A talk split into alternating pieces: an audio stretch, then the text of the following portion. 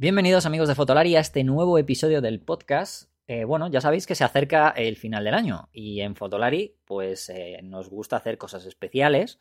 En el canal de YouTube pues ahora mismo Iker y Álvaro están preparando ese hola que hace especial de Navidad, que hacen todos los años. En el podcast vamos a hacer ese episodio final de año que solemos hacer, ¿vale? Pero bueno, mientras lo preparamos, hoy vamos a tener un episodio, digamos, el último episodio más o menos normal, antes de ese especial, de, antes del final de año. Y hoy vamos a hablar sobre cómo se encuentra la profesión, ¿no? Cómo se encuentran los fotógrafos, los videógrafos, el sector audiovisual en este momento, mm, hablando con un fotógrafo, videógrafo, que se dedica un poco a estos dos mundos, a este mundo híbrido, para producciones importantes, para producciones, bueno, pues todo tipo, ¿no? Desde spots publicitarios, fotografía gastronómica, fotografía de publicidad que es Pablo Gil. Vamos a hablar con Pablo Gil, que, bueno, si muchos a lo mejor no lo conocéis, pero es un fotógrafo que lleva muchos años, fotógrafo, ya digo, barra videógrafo, productor, que lleva bastantes años en el sector, que es un gran compañero y además lo considero amigo, que además, bueno, ha escrito hace poquito un libro también con Anaya Fotoclub de fotografía publicitaria y, bueno, es profesor en, algunas de las escuelas como Too Flash, etcétera.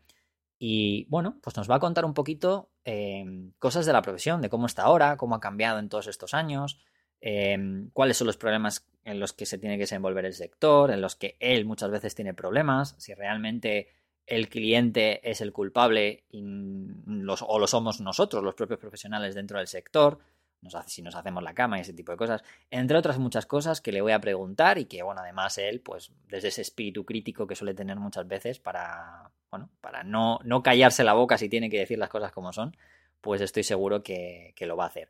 Así que creo que va a ser un episodio muy interesante porque es de esos de, bueno, de esos temas que cuando te juntas con amigos hablas un poco de cómo va la profesión, o lo que hemos hecho algunas otras veces con Antonio Garci, eh, con algunos otros temas, pues hoy quiero tratar este tema con otra persona que conozco muy bien, ya digo que es Pablo Gil, y que sabe mucho, y creo que pues es un episodio muy interesante. Y luego después de esto, pues viene Iker, que nos tendrá que contar qué tal les ha ido a estos en Japón, ¿no? Eh, ya que han estado por allí, pues que nos cuenten un poco y que también nos diga cosas positivas y negativas que él cree que está sucediendo en la fotografía durante estas semanas. Así que nada, os dejo con este episodio que vamos a ver qué tal. Voy a abrirle micro a Pablo y ya os emplazo para que dentro de 15, bueno, 14, 15 días, eh, ya para casi finalizar el año, yo creo que un poquito menos, porque también no queremos juntarlo con las fechas para que estéis ahí, que sí, que os comáis las uvas o comáis con la familia con Fotolari está genial, pero de vez en cuando también hay que hacerlo un poquito antes para que luego elijáis el momento. Así que a lo mejor 10 días o algo así, tengáis ese episodio especial de Navidad junto con todo lo que hemos y lo que estamos preparando en Fotolari, ya sea la que hace, todas las listas de cámaras por menos de mil euros o de todo lo que estamos preparando para estas Navidades, que tengáis, bueno, pues material para cuando estéis de vacaciones, ¿vale? Así que nada, eh, abro micro y empezamos con Pablo.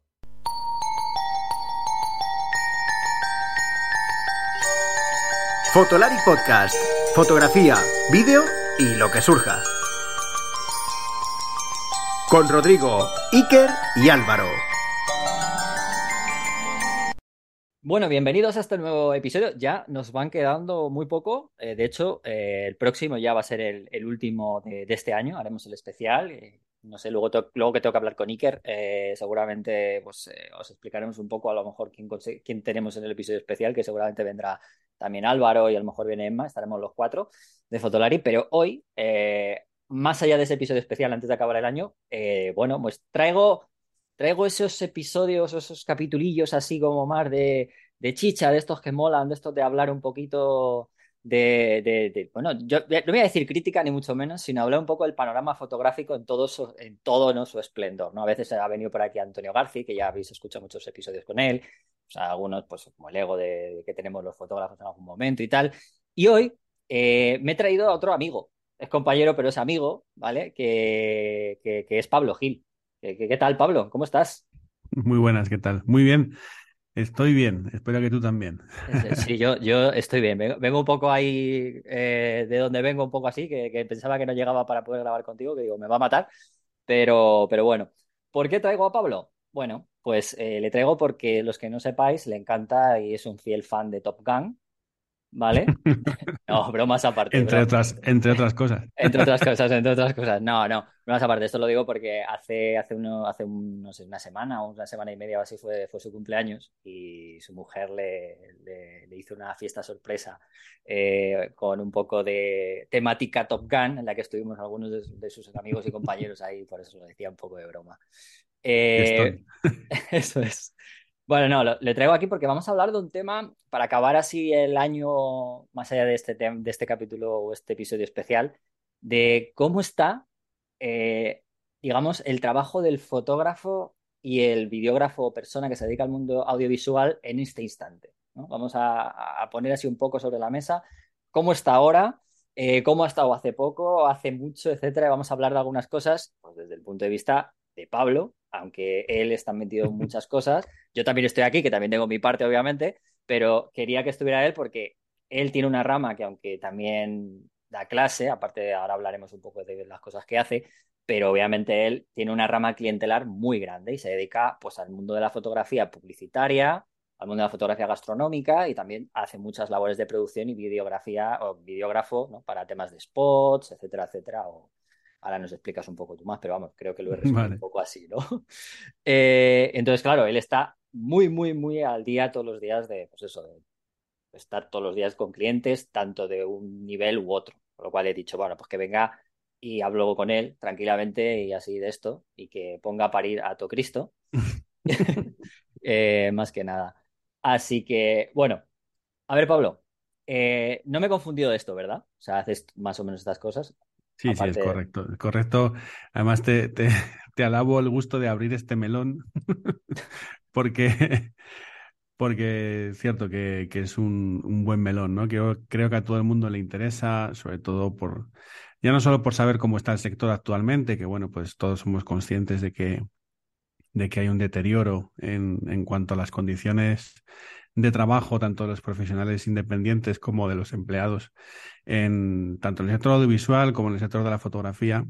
Y bueno, es un deterioro evidente que viene ocurriendo de forma paulatina y poco a poco, ¿no? Es como el, esto, el, siempre lo digo, ¿no? Cuando la rana la pones en el caldero y vas calentando el agua muy poquito a poco, ¿no? casi no nos damos cuenta de, de, cómo se van deteriorando las cosas, pero si tú miras, miras el tiempo atrás o todos los que ya peinamos ciertas canas, mm y, recuerdas un poco cómo eran las, las condiciones económicas, ¿no? Incluso laborales, ¿no? De, de, hace, ah, por decir una cifra, 20, 25 años.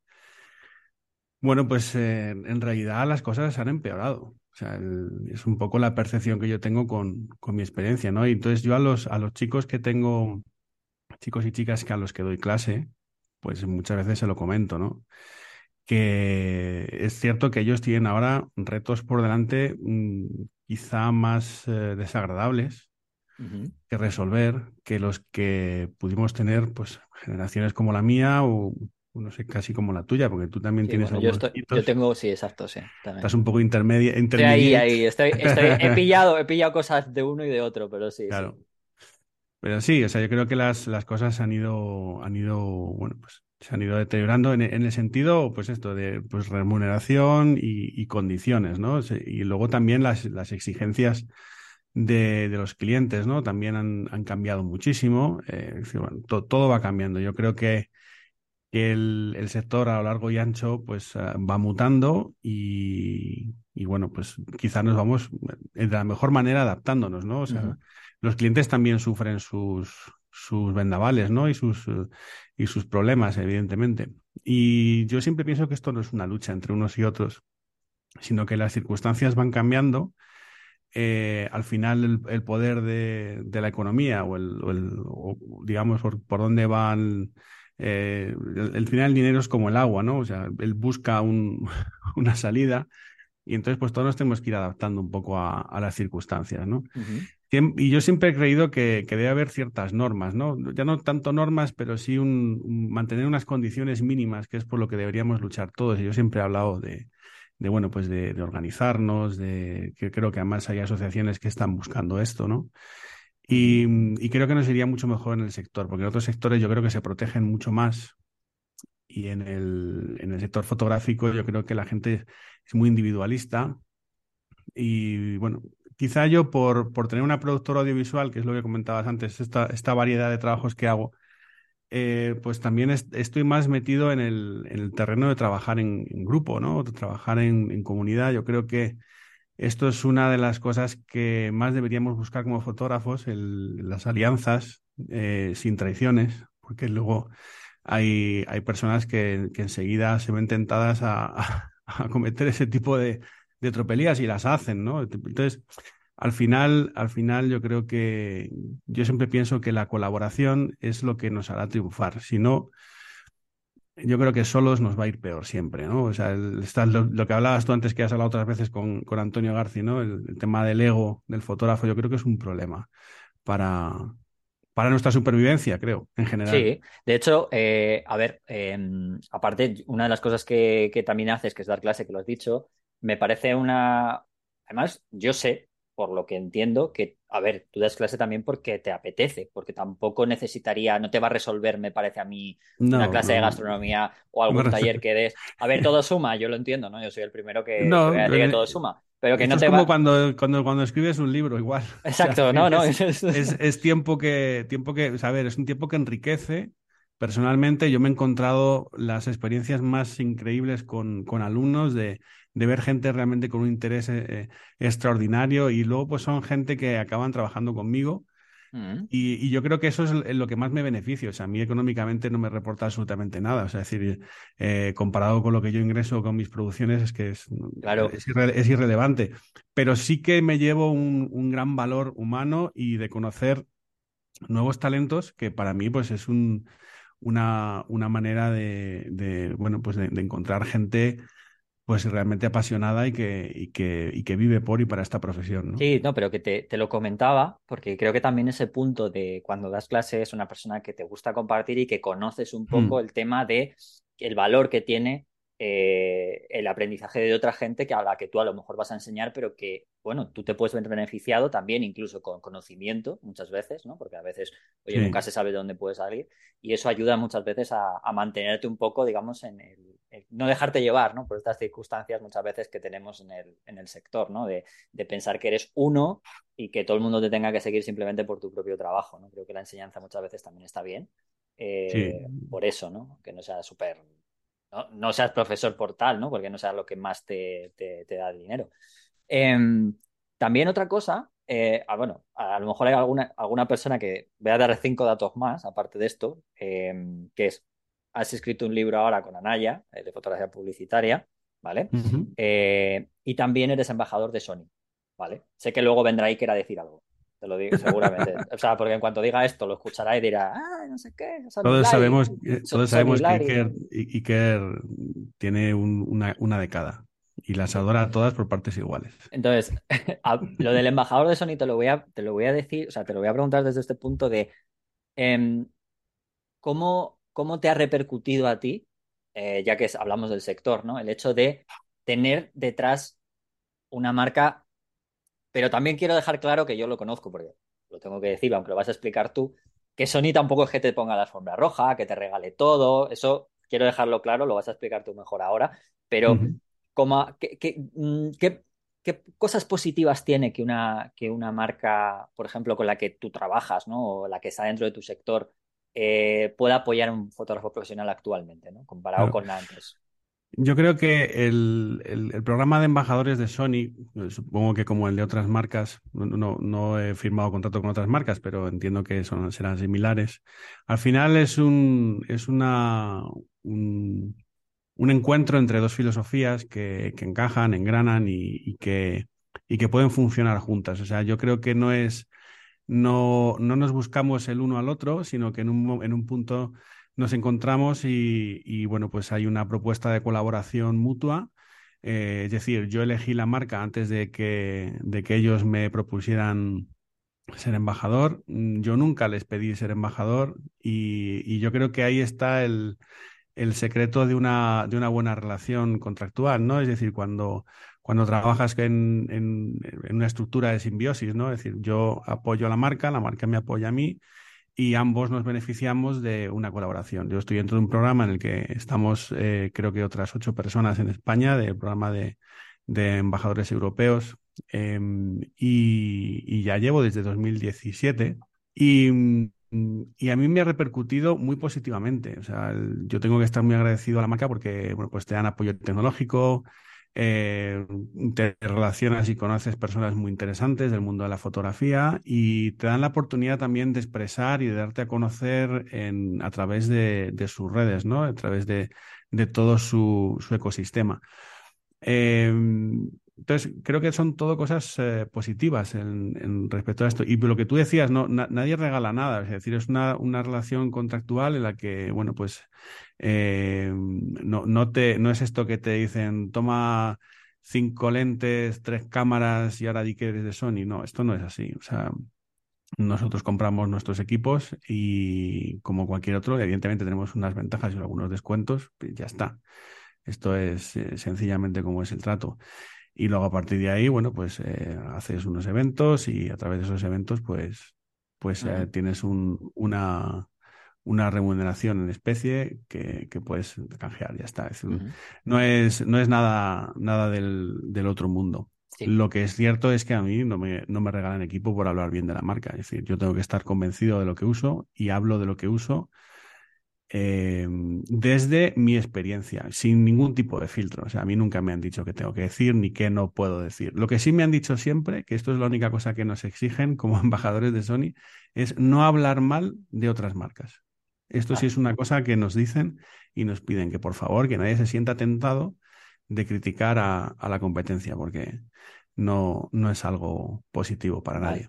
Que coste, eh, aunque ya esto ya lo sabéis, que los que estáis escuchando esto, que Fotolari no hace publicidad si no está dicho, que sepáis que esto lo vuelvo a repetir por si acaso, porque siempre puede haber alguien. Eh, no estoy intentando con esta pregunta y al traer a Pablo, no estoy intentando blanquear ninguna marca. He traído a Pablo porque. Eh, no, lo, digo yo, no, yo sé que tú no, porque tú sabes que yo no te he dicho nada, ni siquiera sabía que iba a hacer esta pregunta. Pero eh, lo digo porque siempre puede haber gente, ya sabemos dónde estamos. Bueno, siempre. Y, pero bueno, no está de Pero para su tranquilidad, para... su tranquilidad les, les diré que, que, todas las marcas son maravillosas y que no hay cámara mala. O sea, yo creo que esto es un dicho que se repite ahora como un mantra, pero es que es una verdad como un templo. Es decir, por eso que es que es, es, es muy difícil criticar a ningún sistema porque francamente todos hacen muy buen trabajo. Yo creo que cada uno tiene que encontrar su herramienta y lo mejor para eso es probarla, probarla en tiendas oficiales españolas y... Eso es importante, sí, eso sí que es importante.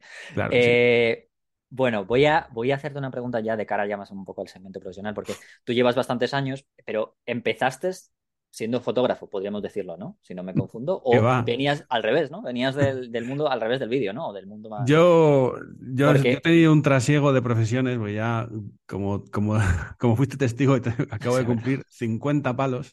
No lo quería decir, ¿eh? Yo digo, yo no digo no pasa nada. No pasa nada. Eh, todo, el mundo va a llegar. Bueno, sí, eso espero, espero. Esperemos. Que... Esperemos. y más, y muchos más. más. Pero, pero sí, yo, yo una de mis primeras profesiones cuando me vine a vivir a Madrid, porque yo soy de Salamanca, de, de Bejar, provincia de Salamanca, eh, que me crié en Salamanca, eh, una, de mis primeras profesiones fue hacer dibujos animados. Yo hacía dibujos animados, trabajaba para, para Globomedia con, con Emilio Aragón. Y, y, ahí desarrollé una de, de, mis primeras profesiones en las cuales se utilizaba la fotografía como, como una herramienta más, ¿no? Yo teníamos que documentar teníamos que hacer eh, captación de texturas y, y la fotografía entonces eh, para mí era una, una, herramienta de apoyo a mi profesión principal, que no era ni más ni menos que pues hacer pues eso, series de dibujos animados que se hacían en tres dimensiones. Ya te estoy hablando de, de año 98, año 99, éramos los precursores, ¿no? De los, de los que arrancamos ese tipo de, de tecnologías que ahora son tan, pues tan, están tan, ya tan utilizadas y tan implementadas, ¿no? Eh, es mucho después, cuando ya me meto en el, en el mundo más publicitario, eh, cuando ya me, me, paso más al, tema de la fotografía, más por un, por un problema casi de impaciencia, ¿no? Es decir, eh, impaciencia personal. es decir, la fotografía es algo mucho más inmediato, es algo sobre lo que te discuten mucho menos y, ¿sabes? Porque una imagen es una imagen, ¿no? Entonces, al fin y al cabo, pues hay mucha parte creativa que tú puedes generar y, aún así, bueno, pues tú ya sabes que me dediqué más al producto por aquello de que me gusta construir las cosas desde cero, ¿no? O sea, el lienzo en blanco para mí es el reto Y, yo sé que hay fotógrafos que les gusta captar las escenas tal como suceden, ¿no? Es más documental, pero a mí lo que me gusta es generar y crear, recrear, contar una historia con los elementos que tengo a, o a la mano o, que, que, busco. O que puedes conseguir, sí, o que puedes conseguir, pero. Exacto, ¿no? Entonces, ese es un poco el, reto. Y, y, entonces, es decir, hace pues ya 15 años por ahí que me, me enfoqué mucho más directamente a, a, la, a la parte de fotografía pura y dura, publicitaria. Y, el, y pues el tema del vídeo ha sido incluso antes.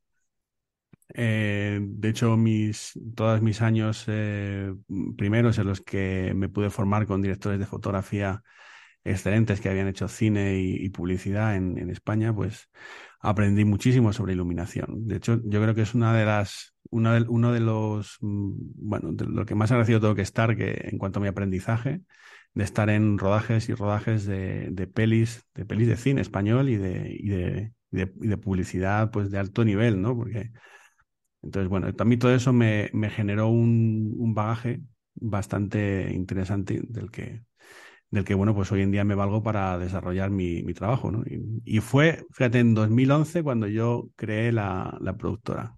O sea que no, no es, es, relativamente reciente la, la, productora tal y como la conocemos hoy.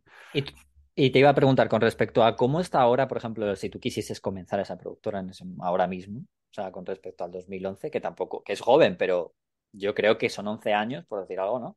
Pero que realmente a lo mejor no parece mucho a lo largo de una vida, a lo mejor de cada uno, pero fotográficamente yo creo que sí que son dos vidas, ¿no? Prácticamente totalmente distintas, ¿no? O sea, porque si alguien quiere hacer lo que hiciste tú, más allá de que tuviera la preparación o no, porque bueno, tener la preparación hay que tenerla, pero ¿cómo, cómo ves la diferencia con respecto a si alguien quisiera montar una productora a día de hoy y salir adelante desde el principio, tal cual lo hiciste tú? Porque Claro, es que es muy distinto porque en los últimos 11 años, 11, 12 años, eh, yo creo que las cosas han cambiado de una manera importante, además muy rápido. Sobre todo en cuanto a la manera en la que se consumen los contenidos, que el mero hecho de llamarlo contenidos ya también es otro cambio, ¿no?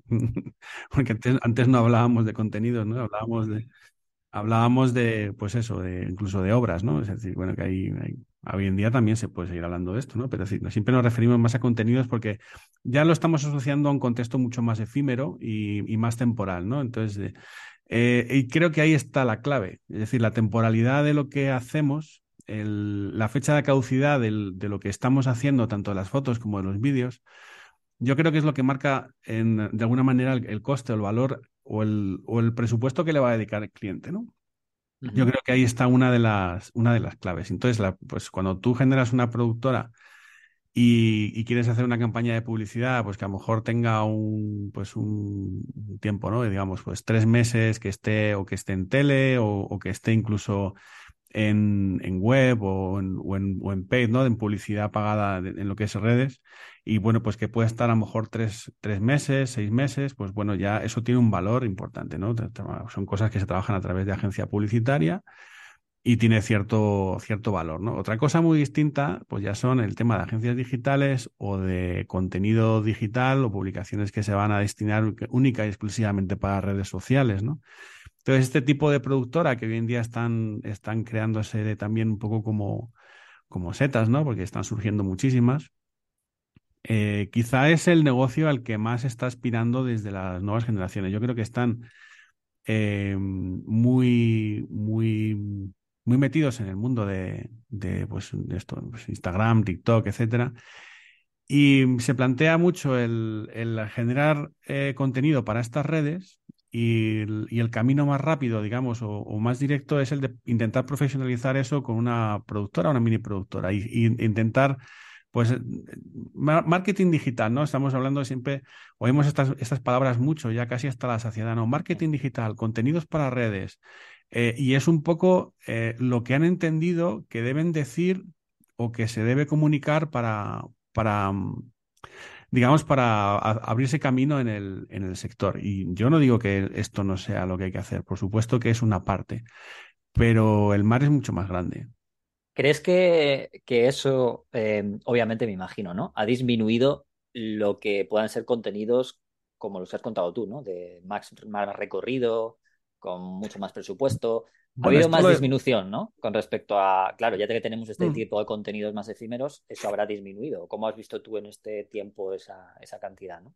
A ver, al final el, eh, eso es una cosa que, además, bueno, supongo que en algún momento se quedará obsoleta, pero es una cosa que cuento en el, en el libro, ¿no? Es decir, el, el dinero que, que, se destina a, digo porque las cifras que hablo en el libro es hasta 2021, creo, si no recuerdo mal, pero el dinero que se dedica en publicidad a, medios tradicionales o, nuevos medios digitales va cambiando, ¿no? Además hay un antes y después con, la pandemia, porque hubo una, una migración de, presupuestos enorme a, todo lo que es contenido digital y publicidad en medios digitales, muy importante, ¿no? En, en ese año, sobre todo en el 20.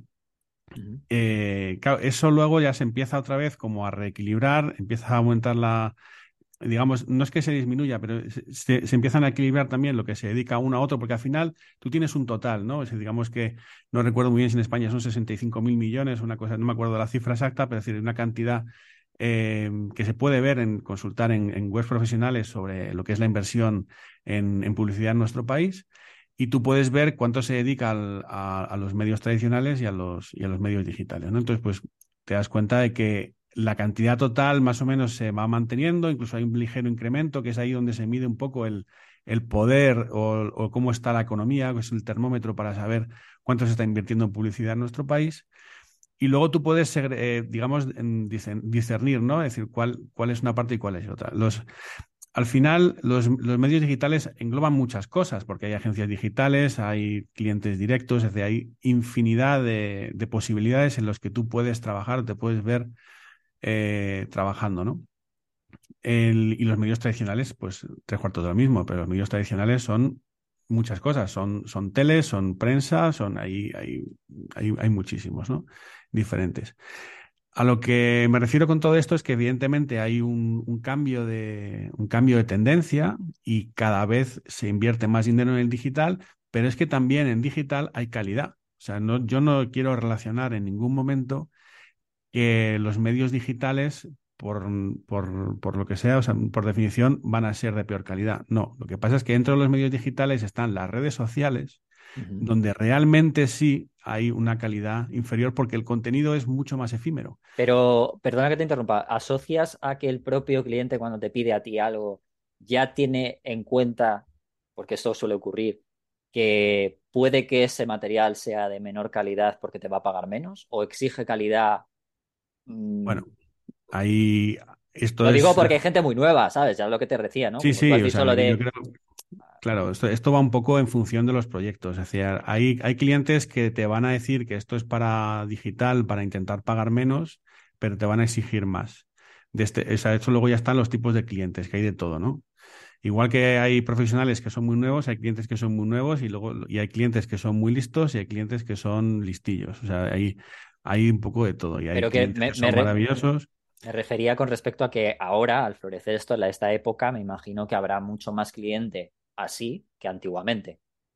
No, si lo que pasa es que este tipo de diversificación y la, lo que siempre, esto que llaman lo de la democratización de, de, los, de los medios y de la técnica, al final lo que hace es que, bueno, pues digamos que todo, todo se aterriza a un nivel en el que tanto los profesionales como los clientes pueden ser cualquiera. Claro. ¿Vale? Entonces, esto a lo que nos lleva, yo no digo que sea negativo, lo único que a lo que nos lleva es que son personas que no conocen eh, a lo mejor el valor de las cosas, y entonces pues te encuentras sorpresas desagradables como que te piden una sesión de fotos para una campaña publicitaria, eh, que a lo mejor la pretenden poner en una valla en, en, plena Gran Vía y te dicen que van a pagar 500 euros. Y habrá fotógrafos desaprensivos y responsables que lo van a aceptar. ¿Sabes? ese es el, y, ese es el gran problema, porque si, si ninguno aceptáramos esa, esa abominación, ¿vale? En la que por el mero hecho de decir, ah, he tenido una foto publicada en, en, una marquesina. Bueno, pues que todos hemos, bueno, todos no, pero muchos hemos tenido esas fotos, pero lo importante no es que la tengas, lo importante es que cobres dignamente por haberla hecho. Vamos, que, que no solo hay que echarle la, digamos, la pelota, ¿no? De la culpa de que a lo mejor el sector también esté mal al cliente, no por la exigencia, porque al final está, eh, tú puedes, te puede, el cliente te puede decir una cosa, pero tú puedes decir que no y ya está. sí, sí, claro, o sea, que, es un poco el, es, un, decir, uno sabe dónde está su dignidad. Eh, y, bueno, hay gente que no, ¿eh? Hay gente que no lo sabe, Pablo. Y luego hay otras personas que tienen una necesidad acuciante y, se ven, eh, y, se, y, yo entiendo la desesperación, pero que al final el, el, es mejor regalar el trabajo no sé, bueno, esto es muy personal, yo tampoco me quiero meter en lo que tengan que hacer los demás, pero, pero sí es cierto que si por, por, por norma tú aceptas trabajos por debajo de lo, del coste que tienen, porque es que además entenderás que una, que una campaña así, si, si alguien va, va, a poner una valla en, en Gran Vía o, o, o en la Castellana y va a poner marquesinas y va a poner autobuses, esa empresa yo creo, creo que tiene mucho dinero porque el plan de medios nadie se lo va a discutir. El plan de medios cuesta lo que cuesta.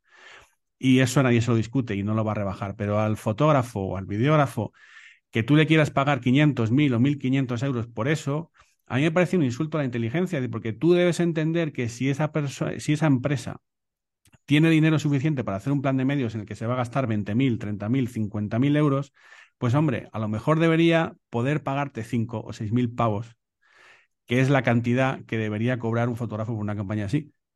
Eso es lo que yo entiendo.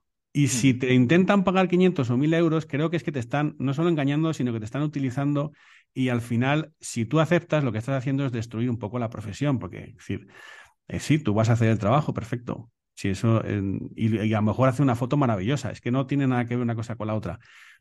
Pero ese empresario se ha intentado aprovechar de este fotógrafo y este fotógrafo se ha dejado, se lo ha permitido.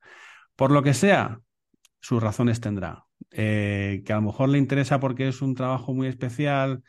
Claro, y hay empresas que a lo mejor se dedican a ir buscando este tipo de, fotógrafos, que no los buscan por la calidad, sino que los buscan por la desesperación, que tengan. Sí, o sea, decir, bueno, pues, pues puede ser a ver, mm, yo entiendo que alguien pueda estar en una situación límite y, jodida, y, pero bueno, pues deberíamos intentar luchar y porque en otros sectores esto no pasa, ¿sabes? Porque todo el mundo sabe que, que hay unas tarifas de las que no se debe bajar y, esas tarifas pues pueden fluctuar, nadie tiene que cobrar lo mismo, yo no estoy diciendo eso, para nada. Lo que sí es cierto es que debe haber unos mínimos sobre todo en, conceptos de derechos de, de, imagen, ¿no? Porque es que, o sea, ya imagínate que te pagan mil euros por hacer una sesión de fotos para una campaña así. Ya estamos hablando de que si tú tienes que llevar un asistente, dos asistentes, más el alquiler de equipo, más el estudio, más todo, o sea, ya se te ha quedado en nada ese dinero que has ganado por esa sesión, más la edición, más la postproducción. Pero es que en conceptos de derechos, una imagen que se va a explotar en, en exteriores, en una campaña offline en exteriores, lo normal es que se paguen miles de euros en concepto de derechos. Entonces, sí, es que esto mucha gente no lo sabe porque asocia simplemente al trabajo, eh, digamos, hecho, ¿no? O sea, esta foto por lo que me ha costado a mí, por ejemplo, mi mano de obra es esto, eh, yo tengo este equipo y tal, y lo, lo contabilizan así, pero no entienden que esa imagen van a explotarla para conseguir una cantidad de beneficios adicionales a su vez, con lo cual mm. cambia mucho el tipo de cliente al que vaya esa foto obviamente, y, el, y, el, y hacia dónde vaya esa foto. Eso mucha gente, muchos fotógrafos no lo entienden. Y esta es, esta es la lucha, ¿no? O sea, quiero decir que con los derechos, con la cesión de derechos, yo creo que se puede negociar. Yo no, no estoy en contra de eso, no es, no es algo que yo considere que tenga que ser algo rígido. Pero, hombre, un, decir, un criterio, criterio mínimo, ¿no? O sea, si, si, tu, si tu fotografía va a ser explotada de una manera tremendamente eh, expuesta, como es, así, como es este, como es un caso de, de vallas o un caso de exteriores, pues hombre, evidentemente el cliente se va a beneficiar mucho de tu imagen. Pues lo lógico es que el fotógrafo se lleve su parte, ¿no? Yo creo que es lo justo. Totalmente. Y, y, es lo que yo veo que, bueno, pues la, la tendencia, pues muchos fotógrafos ni siquiera saben que tienen que, que cobrar por, por eso. Yo me he encontrado clientes que me dicen, que alguna vez me dicen, pues yo, yo tengo un filtro, ¿no? Cuando, cuando me llega un cliente nuevo, yo tengo un filtro que es en función de cómo me solicite el trabajo, yo más o menos sé mm, de qué pie cojea, ¿no? Me llegan a veces solicitudes de, quiero una sesión, 15 fotos. Digo, y entonces yo me quedo así, me quedo, me quedo mirando el mail y digo, y ya está, o sea, es todo lo que me vas a decir. Digo, yo sé que ese cliente, digo, si, si un cliente no se dedica a sí mismo un mínimo de tiempo para, para, explicar qué es lo que quiere. Yo creo que una de dos, o sea, o se quiere poco o, le importa muy poco el, el, resultado de esa sesión, ¿no? Entonces yo le, pues tengo una batería de preguntas que yo suelto siempre por defecto, que suelen ser muy largas. Entonces, si el cliente se toma el tiempo de responderla, quiere decir que es un cliente que puede ser apto para mí, porque yo siempre digo, a, a, uno como fotógrafo no le define los trabajos que hace, yo creo que te define mucho más los trabajos que rechazas. Y, creo que ahí está la, creo que está eh, una de las claves, ¿no? Entonces, ese, esa lista, ese listado de preguntas, a mí me hace de filtro, me sirve de filtro, ¿no? Entonces, si el cliente lo contesta, vale, pues mm, podemos intentar trabajar juntos. Pero si directamente no lo contesta, ya sé que está pidiendo, pues, eh, bueno, pues que quiere fotos como si fueran salchichas. Y, y luego, pues algunos contestas y dices tú, bueno, pues una, la sesión son 1.500 euros, media jornada, vamos tres, cuatro personas, más luego la edición, y te dicen, uff, es que es carísimo, yo he encontrado un fotógrafo, me lo hace por 250. Y digo, y no te cobra derechos, no te cobra, claro, va él solo. Y entonces yo entiendo que es un fotógrafo que mm, pues igual no paga impuestos, igual no paga autónomos, igual no paga licencias de software. O sea, al fin y al cabo es un pirata. ¿Vale? Entonces, este es un poco el, a la conclusión que solemos llegar. Pero esto los piratas siempre han existido. Entonces, a mí me dan igual. Yo no, no compito contra ellos. Yo siempre compito por hacer el mejor trabajo posible, no el más barato. Y eso es una cosa que yo intento transmitirle siempre a los clientes. Es decir, que, que, que bueno, que yo tengo unas tarifas y que si quieren que haga yo el trabajo, pues esas tarifas están ahí. Podemos negociar, podemos, eh, yo puedo entender muchas cosas y yo no soy inflexible, yo no, no voy a, decir la tontería de no, yo cobro siempre esto y si no me lo pagan, eh, no, no voy a trabajar. Pues, pues no, evidentemente yo tengo una cierta flexibilidad y depende de cómo sea el cliente, se le cobra una cosa, se le cobra otra. No es lo mismo un, cliente pequeño que, que, que, bueno, pues tú entiendes que el beneficio que vas a obtener con tu sesión es limitado que una multinacional. Pues evidentemente los, las tarifas no son las mismas. Está claro. Sí. Em, a ver, un, yendo por. Yo ya sé que eres una. Bueno, que haces vídeo, haces foto. Y un, una típica pregunta que yo creo que es. Vamos, que no puedo dejar de hacer, sobre todo para la gente que, que bueno, pues para que entienda cómo está el sector también, es. Eres una persona, digamos, que eres como el, ahora sería llamarlo la cámara híbrida, ¿no? Pues es el fotógrafo híbrido, ¿no? O la persona del, del, sector híbrido. Eh, ¿Tú piensas que para las personas que han eh, vivido siempre actualmente la fotografía, eh, hay clientes que automáticamente quieren el pack completo porque ya piensan que automáticamente el vídeo es algo que, de lo que no pueden desdeñar? Quiero decir, porque hay muchos fotógrafos que dicen, yo soy fotógrafo y, y ya está. O sea, yo no entiendo por qué me dicen o cosas de vídeo. Tú que estás en los dos mundos, eh, cómo está el sector ahora con respecto a esto, ¿no? ¿Los clientes te exigen unas cosas o vienen ya con una intención incluso clara de, oye, mira, me gustaría que me hicieses todo? Pues claro, es que el, cliente tiene sus necesidades y eso es indiscutible. O sea, un cliente, a ver, en el mejor de los casos, el cliente sabe lo que quiere. Y eso es una maravilla. Es decir, cuando tú te pones delante de un cliente que sabe lo que quiere, pues mm, todo fluye y todo son sonrisas. El problema es cuando un cliente no sabe lo que quiere, ¿no? Pero bueno, contestando a tu pregunta, el, fotógrafo que se cierra en banda y, el, cuando le preguntan por el vídeo se bloquea, yo creo que tiene mucho que perder. Eh, tampoco nos vamos a engañar y como fotógrafos mm, no podemos extrapolar y ser videógrafos o directores de fotografía de una manera directa. De hecho, en, algunos talleres que he hecho y, ponencias he hablado eh, y contado, pues, eh, vídeo para fotógrafos, lo llamé hace ya unos años, ¿no? Y, entonces una de las cosas que cuento es exactamente cuáles son los skills, ¿no? Que dicen, cuáles son tus, tus, tus, valores o, qué es lo que sabes hacer eh, como fotógrafo que te puede servir como videógrafo y cuáles son las cosas que más o menos y cuáles son las cosas que de verdad no tienes ni idea y que necesitas saber para hacer vídeo, ¿no? Porque es muy frecuente ver vídeos de fotógrafos que son eh, aburridísimos, porque son planos fijos preciosos, pero que narrativamente la cámara no cuenta absolutamente nada. Entonces, eso es un gran problema, porque claro, lo que estás haciendo es una consecución de fotos con cierto movimiento, y eso no es un vídeo, o sea, un vídeo es otra cosa. Entonces, son lenguajes distintos y se tienen que manifestar de forma distinta. Entonces, bueno, como fotógrafos tenemos muchas cosas que aportar, pero hay muchas cosas que aprender. Y no es inmediato ni es directo. ¿Vale? Entonces, el, yo creo que es un, una de las cosas que yo siempre les animo a los fotógrafos que, bueno, pues que aprendan, que se formen y, que tanto técnicamente como creativamente hay cosas que deben, que deben eh, incorporar a su, a su, su, cabeza, a su mente y, ponerlas en práctica.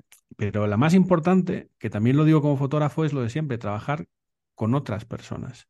Y en vídeo esto se hace manifiestamente indispensable, o sea, porque el, eh, aunque la tendencia en el mercado es que, bueno, pues gracias a las cámaras cada vez más hiper hiper mega mm, vitaminadas con todo tipo de ayudas, pues hagan que uno solo pueda hacer muchas cosas. Lo cierto es que para hacer un vídeo hoy en día, yo no voy con un equipo de menos de cuatro personas. O sea, porque aparte de la persona de producción, que es indispensable, eh, porque si tú estás ocupándote de todo, es fácil que hagas algo mal. Es, lo más fácil, lo más probable es que alguna cosa vaya a salir mal. O que en su defecto tardes más tiempo, con lo cual tampoco vas a ahorrar mucho dinero. Entonces es mejor, sobre todo en los rodajes, por no importunar al cliente, porque a veces las localizaciones están poco tiempo disponibles, pues es mejor tener un equipo más grande de, más grande de personas y hacer el trabajo más rápido y más eficientemente, ¿no? Entonces, pues tener un, cámara, un ayudante de cámara y una persona que se dedique por lo menos a mover las luces. Sí, yo creo que este es el equipo mínimo mínimo minimísimo, entendiendo que cuando, cuando, hemos, cuando hemos hecho rodajes publicitarios puede haber equipos de 15, 20, 25 personas, ¿vale? Entonces imagínate un equipo mínimo de tres, pues bueno, pues es bastante mínimo, ¿no? Pero claro, hay gente que se piensa que el videógrafo puede estar solo. Yo creo que no. O sea, tú puedes estar solo en un evento, ¿vale? No, no te lo voy a discutir también en un evento estarás mejor si tienes alguien que te, que te acompañe, ¿no? A recoger otro tipo de, planos o en otros valores focales, etcétera, ¿no? Pero, pero bueno, si tú tienes que hacer un vídeo corporativo, por ejemplo, es una empresa y tienes que hacer entrevistas, pues como tengas que hacerlo tú solo, pues estás más que vendido. Em, ahora que hablas con el, con el equipo que tienes alrededor y tal, la figura para ti del ayudante, o bueno, ayudante, ya sea ayudante de muchos, de muchos aspectos, ya sea porque sea pues, eh, persona que se dedica a producción, persona que se dedica a iluminar, poner los focos, etcétera, el típico ayudante de fotografía, se ha perdido con estos años. Eh, claro, tú lo mantienes también pues, por lo que también comentas un poco de que las producciones en vídeo son más complicadas, pero em, ¿crees que esto ya, ya es una, sobre todo en foto, ¿crees que es algo que, que ya está para extinguir? O sea, el, no, el ayudante. Para nada. Porque hay mucha gente que lo, que lo, que mm. lo, que lo. Yo te lo pregunto porque sabes que hay gente que no dice, no, no, es que yo no tengo trabajo como para tener un ayudante. Te sueltan eso, ¿no?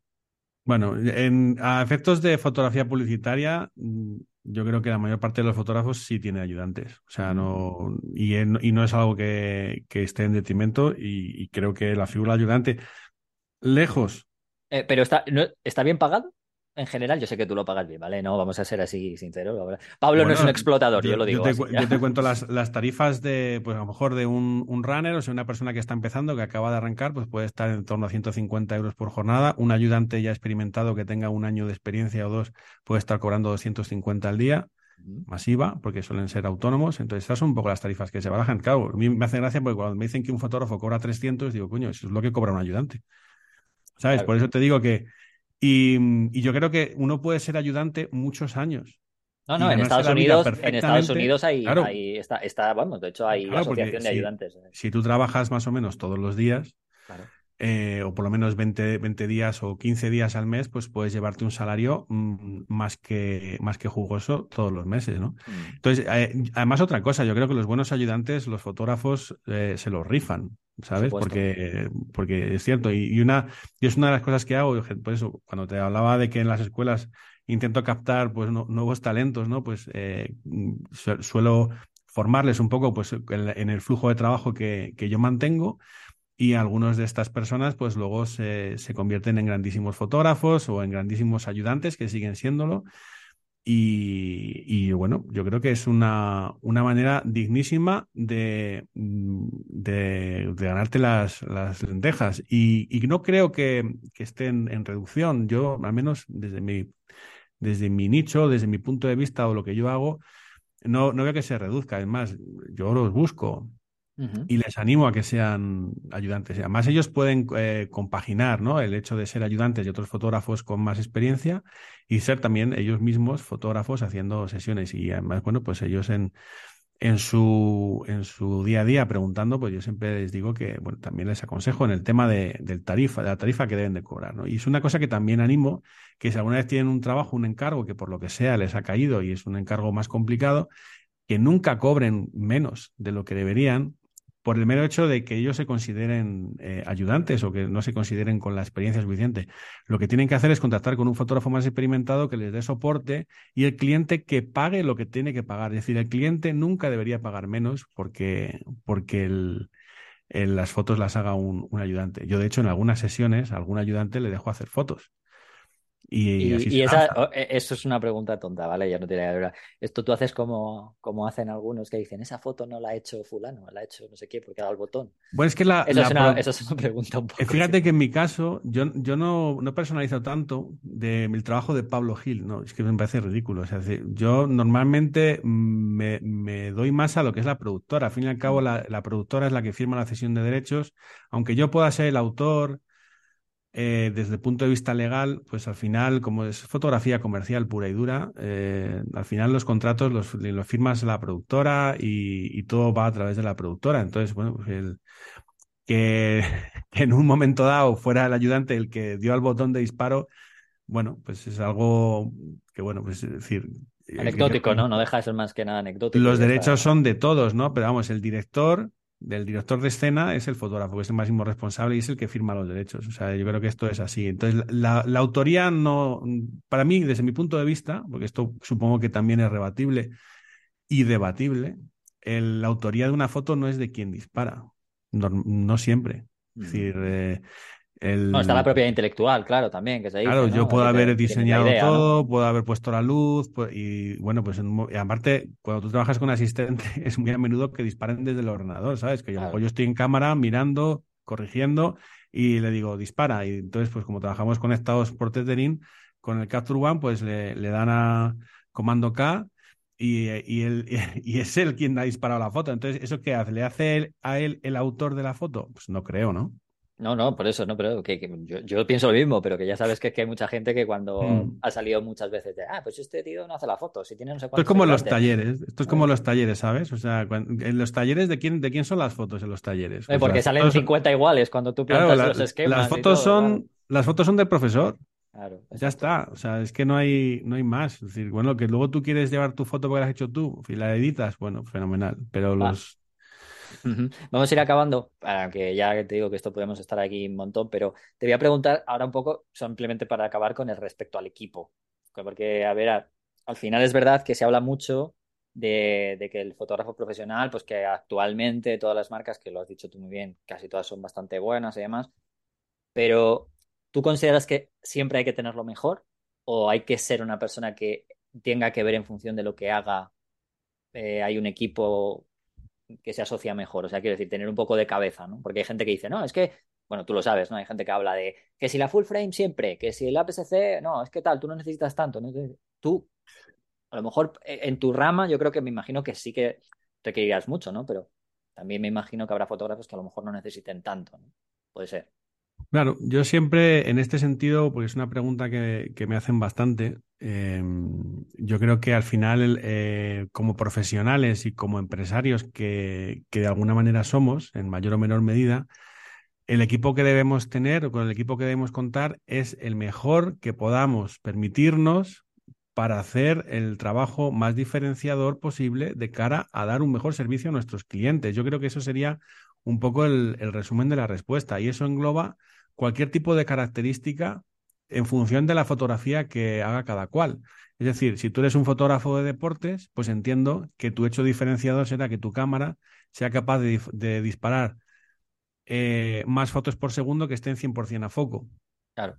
Pues eso lo vas a encontrar en un modelo concreto. Es decir, no, no lo tienes en todos. Tienes un modelo que hace eso y además lo haga sin rolling shutter y sin deformar las, las imágenes cuando se disparan en, alta velocidad. Pues esto sabemos que hay una cámara que lo hace, el resto no, ya está. Eh, si tú eres un fotógrafo publicitario, pues tus requerimientos serán sensores mayor, de mayor tamaño, por ejemplo, un full frame, full frame será eh, quizá lo mínimo porque te va a dar un mayor control sobre la profundidad de campo, tendrás más rango dinámico, y, y podrás más profundidad de color, probablemente, probablemente tengan profundidad de color, y, etcétera. Y pues en algunas ocasiones vas a necesitar una cámara de medio formato, entonces no necesariamente siempre vas a tener que comprar el equipo. Evidentemente puedes alquilarlo, o sea, no es...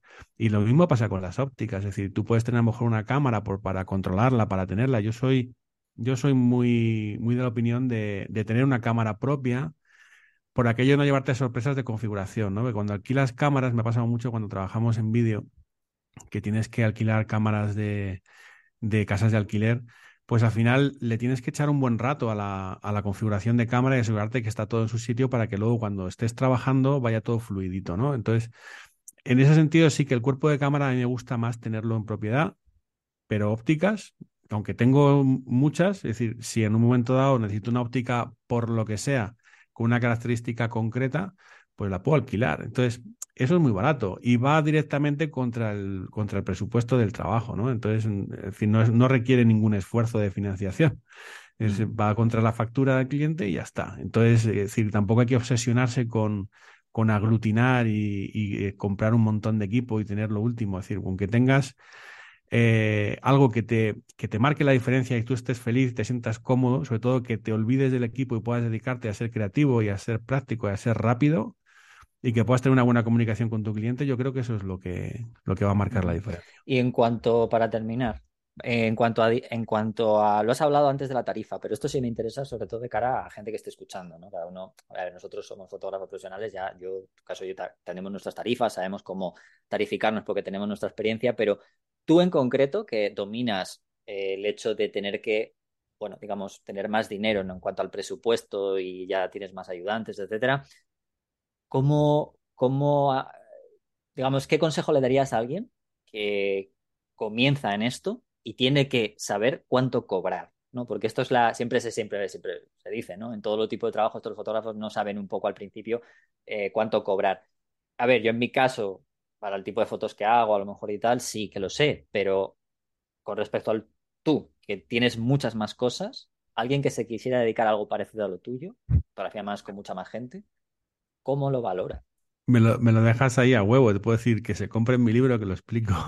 Y es verdad, lo, llevas en, lo tienes en el libro, es verdad. Lo tienes no, en el pero, libro. Bromas aparte. Eh, hay una, hay, sí que pongo una tabla de tarifas. Eh, bueno, antes ya te he dicho algunas, pues, pero lo, lo, más importante, yo lo que hago en mis presupuestos es desglosarlo todo. Uh -huh. Yo lo desgloso todo para que el cliente esté muy bien informado de qué es lo que está comprando, lo que está pagando, ¿no? Entonces yo le desgloso la figura del fotógrafo senior, la figura del ayudante, la figura del eléctrico del que pone las luces, la figura de, del meritorio que lleva los cables, la figura del de producción, o sea, eh, el coste de la comida, el coste del transporte, eh, el coste del alquiler de cámara, alquiler de lente, porque aunque sea mía, yo pongo un, yo pongo un coste en el presupuesto al cliente, porque el cliente si es mía o, la alquila, o alquilada. No lo sabe, o sea, no, es una cosa, es... no es que no lo sepa, es que no le importa. O sea, es decir, yo, yo, yo le alquilo mi cámara y ya está por ese proyecto. Y, y entonces yo todo eso se lo desgloso y, y, va desglosado todo y al final eso pues da un total. Y yo cobro por eh, decir, bueno, la parte de postproducción evidentemente si son 20 fotos pues será postproducción de 20 fotos, si son 10 serán 10, pero la partida primaria, que es decir, el, lo que son las personas o el, el, equipo humano, yo lo tarifo por tiempo, es decir, si con un mínimo de media jornada, ¿no? A partir de media jornada, luego ya jornada una, una, jornada, jornada y media, dos jornadas, etcétera, ¿no? Y ahí vamos tarifando. La jornada, para la gente que no lo sepa, son ocho horas, es un día completo. Ocho más una. Normalmente bueno, en, en, en, este sector se ocho más una, por la hora de comida se queda libre, entonces normalmente trabajas nueve horas eh, que a veces son 10, a veces son 11, ¿no? Entonces ahí también hay mucha flexibilidad, decir, hay veces que, bueno, pues te toca, te toca alargar o estirar y, y sí es cierto que es una mala costumbre porque eh, es lo que te hablaba del deterioro, ¿no? Porque antiguamente esas horas se pagaban, las horas extras, fíjate qué cosas, ¿eh? ¿Dónde quedará eso? Ahora las horas extras generalmente no, no se pagan eh, y, y, es una pena. A mí me gustaría pagarlas, pero... tú pones, tú pones, eh, eh, que era lo que yo quería llegar también, es ese punto, ¿no? De cuánto cobras por ti. No, es por sí, sí, tú. el, el fotógrafo senior en mis presupuestos yo estoy cobrando, tengo una horquilla de entre 700 y 1000 euros por, eh, por una jornada de fotógrafo más los royalties de, de, cesión de derechos que va en función de las fotos y del uso que se vaya a hacer de ellas. Pero digamos que por, eh, por estar en la sesión y, y, el, y, el, y el a ver, que eso también, dice la gente, es que es mucho dinero. Digo, bueno, pues que eso incluye también el trabajo de preproducción que yo hago. Es decir, porque el, el, equipo de producción, pues si está en preproducción o ellos, pues normalmente lo tarifas aparte, pero yo, yo pongo una tarifa única como fotógrafo, que al final es el director de escena. Entonces, pues eh, eso eh, infiere también en, en, bueno, pues estar en la preproducción y son horas. ¿vale? Reuniones, eh, mails, todo eso va incluido en, en, esa tarifa de 700 a 1000 euros por, por, un, por una jornada de sesión, ¿no? Normalmente una sesión de fotos no va a ir a dos jornadas. Esto pasa mucho en rodajes. Hmm. En, en, rodajes que sí pueden ser dos días, tres días. Eso sí. Y, y has notado, has notado, ¿no? Con respecto a esto, ya, eh, con esto acabamos, la, la diferencia que hay en cuanto a que un cliente te intente bajar el precio ahora más que antes. Eh, los clientes son suficientemente listos como para no intentar bajarte el precio, ¿vale? Eh, sí intentan bajar el coste final del presupuesto, que son cosas distintas.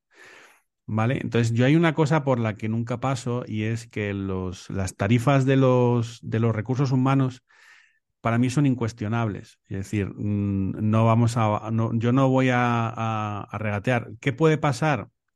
Pues a lo mejor em, le puedo quitar, le puedo regalar el alquiler de la cámara, le puedo eh, hacer una rebaja en los derechos, es decir, que va contra mi, que va contra mi, pues contra mi tarifa, ¿no?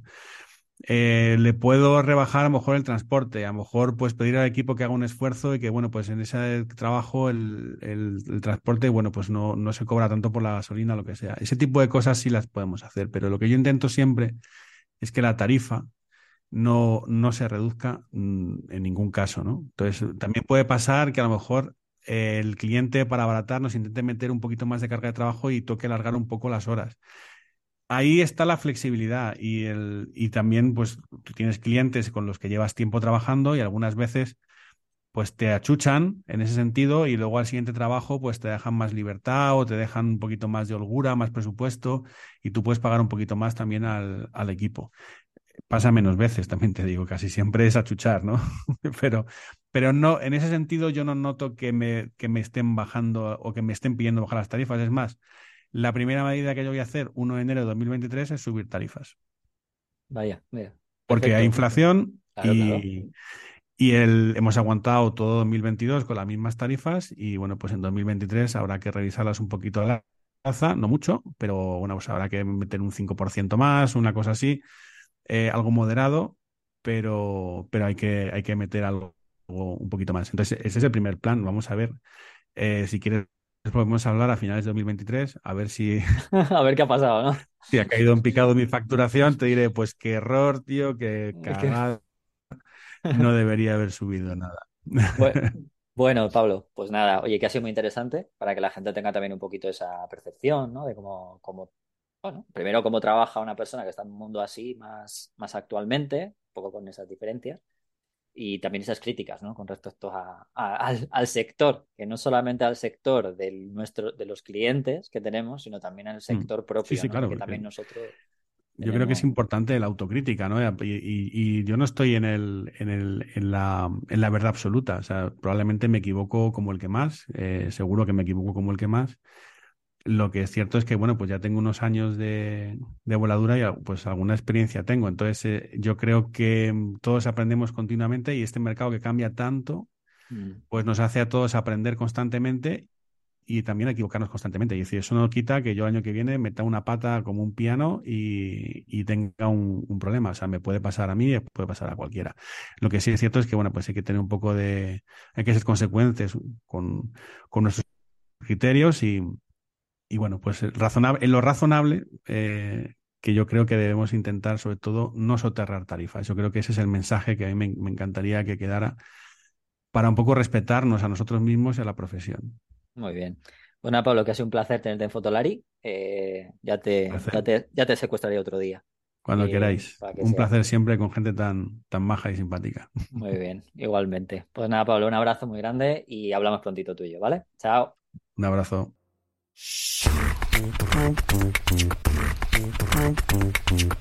La diapositiva y el negativo. Anda, que ya has vuelto. Iker. Ay, me despisto un momento y aquí la cuota Sony Lari, ¿eh? Como que te- embajadores de Sony en, en el podcast, luego nos llaman de Sony. Muy interesante, ¿eh? Lo que contaba, lo que contaba Pablo.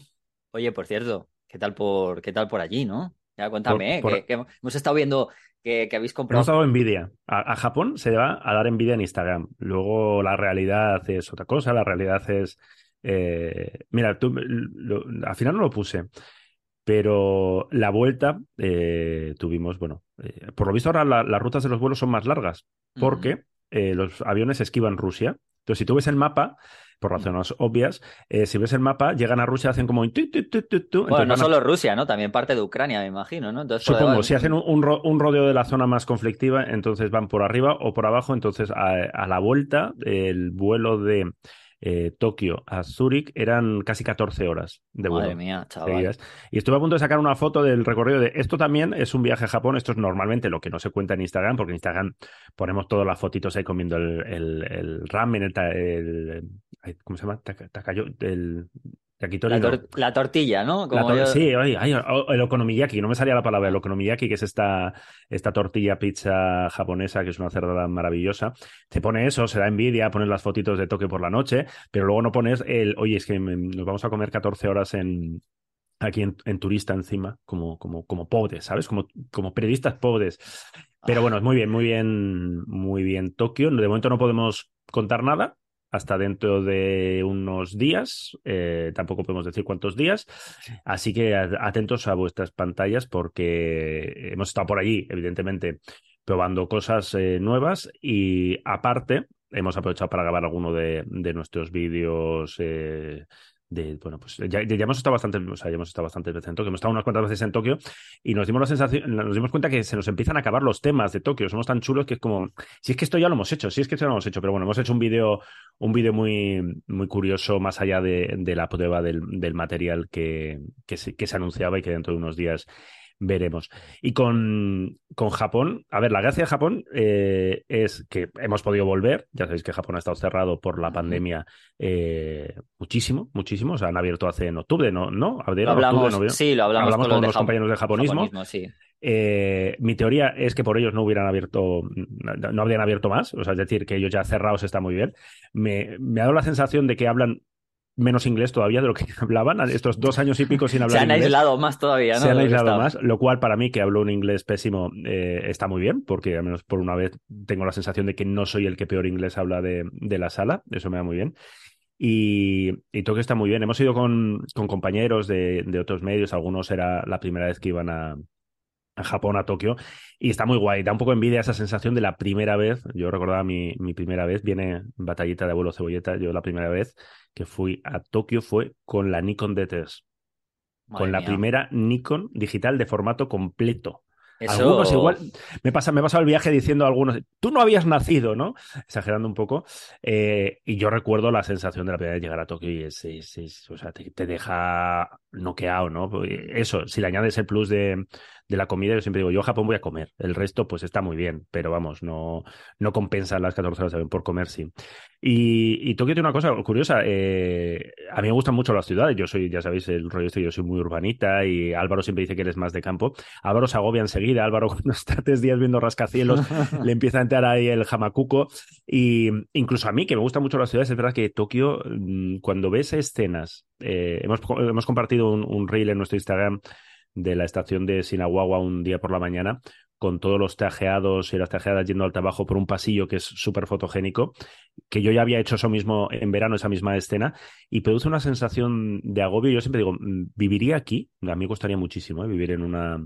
Y mira que yo soy de Bilbao, que es la, la ciudad más grande del mundo, como todo el mundo sabe, ¿no? Es la ¿Dónde gran va a la tanta gente y de todo como en Bilbao, claro? Pero es, es interesante, es interesante esa, ese, esas, eh, no sé, sensaciones encontradas, ¿no? Que estás pasando por Tokio y dices, joder, qué guay, estoy en Tokio, eh, voy a entrar a cualquier sitio, voy a comer estupendamente, pero luego piensas, dices, joder, yo no, no, creo que no viviría aquí, loco, viviría aquí, no sé, no, tú has vivido en Nueva York, ¿no? Tú, tú sabes mejor que, yo te iba a decir mejor que exactamente yo lo que es eso, vivir en una mega urbe de estas, ¿no? Sí, sí. Y hasta qué punto, pues bueno, tiene su, supongo que tiene su encanto, pero luego tiene sus cosas de, más allá de los precios, ¿eh? Ya no entro en eso, que Tokio Sí, sí, los precios son una, una, locura. Pero bueno, lo hemos pasado bien. Y como siempre, nos falta tiempo, nos ha faltado tiempo, porque ahora lo que nos eh, hemos para la próxima, a ver cuando, cuando alguna otra marca nos lleva para allá, ya hemos medio planeado, porque tenemos una, una fotolariana en Tokio, tenemos eh, corresponsal, Gabriela, eh, soy incapaz de pronunciar su apellido, pero uh, Gabriela que hemos, eh, hemos estado grabando con, con ella un vídeo por allí, que nos, nos ayuda un montón con el idioma y tal, y ya grabamos hace unos años un vídeo de tiendas, y para la próxima ya hemos organizado que nos vamos a ir al Monte Fuji. Ah, muy guay. intentaremos que Fuji nos patrocine el vídeo para, para hacer el chiste recurrente. Entonces, intentar hacer una escapada más allá de, de, Tokio para ver ese Japón, ese Japón rural que es una, que tiene pinta de ser una, una maravilla, aunque igual luego se parece a Huesca, lo que digo yo, que muy bonito. O sea, que, bueno, a mí me. Tiene mucho paisaje, pero dicho con cariño hacia Huesca, ¿eh? que a mí Huesca me parece un sitio de puta madre, y que, que luego ves fotos y digo, ah, mira qué, mira qué paisaje, mira qué montes, mira qué. Los Alpes japoneses, digo, bueno, es que los Alpes no, a, mí los nos chicos quedan más cerca. Iba a decir que los chicos de japonismo pues estuvieron comentando eso, ¿no? De zonas rurales, que además son bastante, bastante fotogénicas, porque cambia mucho la cultura con respecto a la ciudad, ¿no? Claro, claro, sí, sí muy, muy, muchos cambios. ¿no? Yo ya digo que, ya le dije que yo en ese sentido no, tengo nada, no tengo mucha idea, pero bueno, iré bastante poca de la cultura japonesa y nos estuvieron explicando en el podcast un montón de cosas ya. Eso tendría que ser. Eh, me encantaría poder viajar con ellos a Japón, porque ellos sí que conocen la cultura. Porque tú más o menos, yo qué sé, sí, yo he estado en Tokio, no sé, seis, siete veces, entonces pues ya sabes, mm. mira, aquí hacen un sushi, no sé qué, aquí hacen no sé qué, o por esta calle se llega, sabes cuatro tonterías, ¿no? Pero no tienes esa idea de, la cultura y, sobre todo de ese Japón rural que, que hacemos la broma, ¿no? ¿Existirá la, el Japón eh, eh, vaciado? Eh, como, como aquí se habla de la España vaciada. sí, sí. Claro, porque no sé cuántos millones de personas son, pero la concentración en Tokio, el área metropolitana de Tokio, creo que son 20 millones de personas. Aburradas, sí. Entonces, No, no, sé, eh, más lo que haya en Osaka, más lo que haya en Kioto, más lo que haya en las otras grandes ciudades, mm. no sé cómo queda el reparto de población en el resto del país, pero seguro que hay zonas donde, vamos, donde te encuentras una persona cada... cada... Yo tengo muchas ganas también de conocer la parte, tiene una parte caribeña, ¿no? Tiene una parte del sur que hay en el, en el Pacífico que, que nos puede recordar a nosotros el Caribe, una parte norte que puede recordar eso más a zona de montaña y tal, o sea que mm. nada, hay que volver. Yo siempre voy, cuando voy estoy rajando en plan, uh, los japoneses que están muy payata, no sé qué, pero luego vuelvo y digo, ah, mira, tengo que volver para ver, para ver no sé qué. Muy bien, pues nada, ahí queda. Eh, que la gente, ya lo dijimos el otro día, que con, con japonismo eh, hay un montón de, además, tiene una cultura fotográfica bastante extravagante además bastante extravagante, o sea que... Sí, las... las... Mira, podemos hacer un adelanto. El, el vídeo, el otro vídeo que hemos hecho va de, de cámaras de foto de segunda mano. Sí, sí. Y es una maravilla, o sea, es una maravilla, hasta el punto de que nos hemos vuelto con dos, dos tractos de allí. Mira, hago spoiler, nos hemos vuelto con... Nos hemos vuelto con, con, muchos trastos y en alguna maleta que pesaba bastante por culpa de, del material que, que, que, hemos comprado por allí. O sea que, que no lo pues usaremos, evidentemente, porque es de carrete, pero quedará, quedará bonito. Quedará bonito, ¿no? Sí, sí. Bueno, ¿y, y qué, qué, me, qué, me, traes? Ya sé que has aquí, aquí, no, aquí no odio hoy, ¿no? Aquí no odio esta semana. ¿Qué quieres? odias esta semana? ¿A quién me, buena, odias? ¿Buena noticia o mala noticia? ¿Qué prefieres? Pues no sé, venga, dame la, la mala primero, venga, que ya que, ya que has dado envidia, ya que has dado envidia la primera, pues ahora... Mira, eh, es, es, que esta semana está, este episodio está muy fácil. ¿Cuál es la mala noticia? Eh, es de hace unos días pero mira, no me voy a meter con ninguna marca esta vez. Me voy a meter con Formentera. Así, con Formentera como con los responsables. No sé quién es, eh, con José Luis Formentera. No sé quién manda en Formentera. yo no lo sé, pero tiene que ver con la consejería, o sea, con la consejería de turismo. El, Consejo Insular eh, han tenido la nefasta idea de, de, bueno, pues acabar su colaboración, de decir que no a la próxima edición de Formentera Fotográfica, que como sabéis todos y todas, eh, es un evento de fotografía que en la primavera pasada celebró su décima edición y que ya estaba preparando para la próxima primavera. Se suele celebrar en, en mayo o así, salvo que haya pandemias y cosas raras. Eh, su próxima edición.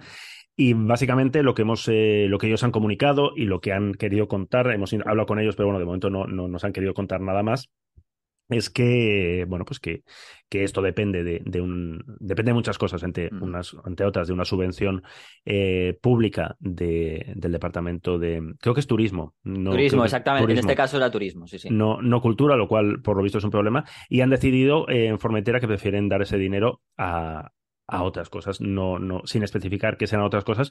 Me cuesta, creer, me cuesta creer, seguro que hacen cosas muy interesantes y Formentera tiene muchas cosas, pero mm, yo, visto desde fuera y visto eh, como alguien que ha estado un par de veces por allí y que conoce un poquito, un poquito, un poquito de los detalles de la organización y el curro que lleva y de lo complicado que es conseguir eh, que una isla muy pequeñita, que una isla que tiene una imagen que no está asociada a la cultura, es así, no, no, no, es una crítica, es así. Si tú eh, en el mundo dices Formentera, posiblemente mucha gente lo conoce, pero lo va a conocer como eh, unas playas espectaculares, eh, la Posidonia, los fondos marinos, las playas, el paisaje, la, la, fiesta, el ambientillo hippie, pero nadie te va a decir cultura. Bueno, pues Formentera Fotográfica ha conseguido que durante una semana al año fuera la capital al menos de España y, de parte de Europa, de la fotografía. Por ahí han pasado gente tan, tan importante como Fotolari, por ejemplo, durante un par de años. Eso es el primero. Pues sí, sí, sí. Y de hecho por eso rajamos, porque no nos van a llevar esto. No, hombre, bromas aparte. No, no, también, joder, también nosotros para dos años que vamos y, y, y, chapan, ¿no? O sea, es como, joder, qué, qué, qué manita tenemos. Fotoforum, Fotoforum yo ya de auguro malo, ¿eh? por ahí ha pasado eh, de fotógrafos y fotógrafos españoles y europeos y del mundo, yo creo, de, de, de lo, lo, más selecto. Eh, era una feria, ¿no? hemos, lo hemos contado unas cuantas veces, hemos hecho vídeos, hemos hecho entrevistas, con un ambiente muy especial que se basaba precisamente en en esa peculiaridad de la isla, ¿no? Eh, en que no era una feria que tú llegabas, eh, Martin Park te daba su, soltaba su chapa y jijiji, jajaja, te firmo un libro y hasta luego que me voy al hotel, sino que luego, pues eh, Martin Parr, estoy hablando por, por uno, de, uno de los grandes fotógrafos que, que, ha estado por ahí, pues está en las cenas, está te lo encuentras no sé qué, está en un taller no sé cuál, es decir, convives durante unos días con, con los, los, ponentes, ¿no? Eh, ¿Qué va a pasar? Se lo hemos preguntado. Eh, claro, cuando se lo hemos preguntado a, Francesc y a Marina, que son los mm. directores, pues estaban ellos mismos en plan, es que preferimos no hablar porque estamos un poquito calientes ahora mismo. Mm. Eh, a mí me gustaría mucho que se trasladara el concepto a otro sitio. Yo estoy seguro que eh, habrá otros sitios, otros lugares, que igual, bueno, decir, no van a tener esa magia, no, tendrán otra magia que, que, que, que les vendrá estupendamente que este eh, este evento se traslade tal cual a otro sitio y en vez de Formentera Fotográfica sea pues eh, Pan Cuervo Fotográfico, me da igual el, sitio que sea, ¿no? Eh, la fotografía es un, es un, bien de interés cultural, puede llevar a un tipo de, público, un tipo de turismo, un tipo de gente que, que yo creo que interesa a muchos destinos. Entonces yo ya he visto desde la parte de, de la promoción turística. No entiendo muy bien lo que lo de Formentera. Eh, no conozco las cifras, eso es verdad, pero estoy convencido de que no era un evento muy caro. No, pero yo lo estoy hablando con Leire, lo hicimos en un directo de Twitch que estuvimos con Raúl y demás. y, y, a mí una de las cosas que yo creo que sí que tiene que ver es que al final Formentera es una isla muy pequeña y si lo patrocina el turismo, probablemente lo que el retorno que necesite de cara al turismo sea mucho más como imagen turística me refiero más turística que cultural. ¿Por qué? Porque lo paga turismo, ¿sabes? Claro, pero el, problema es, esa, es ese cortoplacismo de lo que quiero, es porque... Eh, eh, bueno, ya tú, mejor que ninguno y todos que nosotros claro, sí, sí, es que de qué va a mí, esto. a mí me sorprende mucho porque cuando yo, yo que escribo de gastronomía, lo cual a veces está vinculado a viajes, el discurso de todos los destinos es que quieren desestacionalizar, es decir, no quiero gente en verano, que me sobra gente en verano, sino que quiero gente en mayo, o quiero gente en noviembre, o quiero gente en diciembre. Y no quiero gente que dependa de que haga buen tiempo, o de que el mar esté guay, o que las playas estén guay, sino que quiero gente que venga a otras cosas. Y eso es lo que había convertido Formentera Fotográfica, donde disfrutabas mucho del entorno, eh, te podías ir a dar un baño, te podías estar en la playa y era una maravilla estar allí, pero sobre todo ibas a escuchar unas ponencias, ibas a hacer fotos, esa gente luego comía, cenaba y sobre todo eh, esa gente eh, estoy pensando ahora pues en los grandes y grandes los grandes fotógrafos y fotógrafas de España y en los Martin Park de la vida durante unos días hablan de Formentera y ponían en el mapa de su gente, que es gente, eh, son personas a las que leen millones de personas, Formentera. Mm. Y las, las, ponían en un contexto cultural, no en un contexto eh, semi-ibicenco, de oh, aquí se viene de fiesta y tal. Es decir, es curioso porque en Ibiza, me consta que Turismo Ibiza está hasta los mismísimos de esa imagen de Ibiza, de fiesta, playa y, alcohol, ¿no? Básicamente. Y lleva muchos años trabajando y cuesta muchísimos millones cambiar una imagen, ¿no? Y mm. Formentera que no tiene esa imagen, pero que no creo que la quiere tener, joder, tenía un trabajo hecho de 10 años y de repente eh, lo, lo, deja, lo deja morir. No sé, son cosas que, que posiblemente... Eh, Se escapen a nosotros. Escapan a nosotros, sí, sí, sí. pero, que visto desde fuera, bueno, pues nos quedamos con, con, la pena que da y yo con la esperanza de que, de que bueno... Por lo menos lo, lo, lleven, como dices tú, si no puede ser que vuelva al mismo sitio, por lo menos que, lo podamos mover a algún sitio con esa misma filosofía. Que se animen, exactamente, que se animen a, trasladarlo. También entiendo que Francés y Marina estarán un poco hartos después de 10 ediciones. Necesitan descansar, ¿eh? es un curro, es un curro muy bestia, es un curro muy bestia. Y lo de que, que, no es muy caro es, evidente porque quienes hemos sido como ponentes o como, o como partners y tal, eh, en el caso de Fotolari, por ejemplo, Fotolari nunca hemos cobrado por ir, o sea, nunca ha habido ni, nunca ha habido amago de pagar, ni nosotros hemos pedido dinero porque nos parecía interesante y cubrirlo como medio, lo cual da una pista de, los presupuestos que se manejaban donde había una contención de gasto, eh, bueno, pues muy, muy potente y se intentaba gastar lo menos posible y el presupuesto que se tenía es tirarlo al máximo, pues intentando eh, contar con marcas, eh, marcas de fotografía que ayudaran más o menos y tal. Entonces, bueno, no sé, veremos a ver qué pasa, pero de entrada me parece una mala noticia y una noticia Bastante inexplicable. Y esto nos lleva a la buena noticia que también está relacionada con eventos fotográficos y que tú lo has mencionado antes.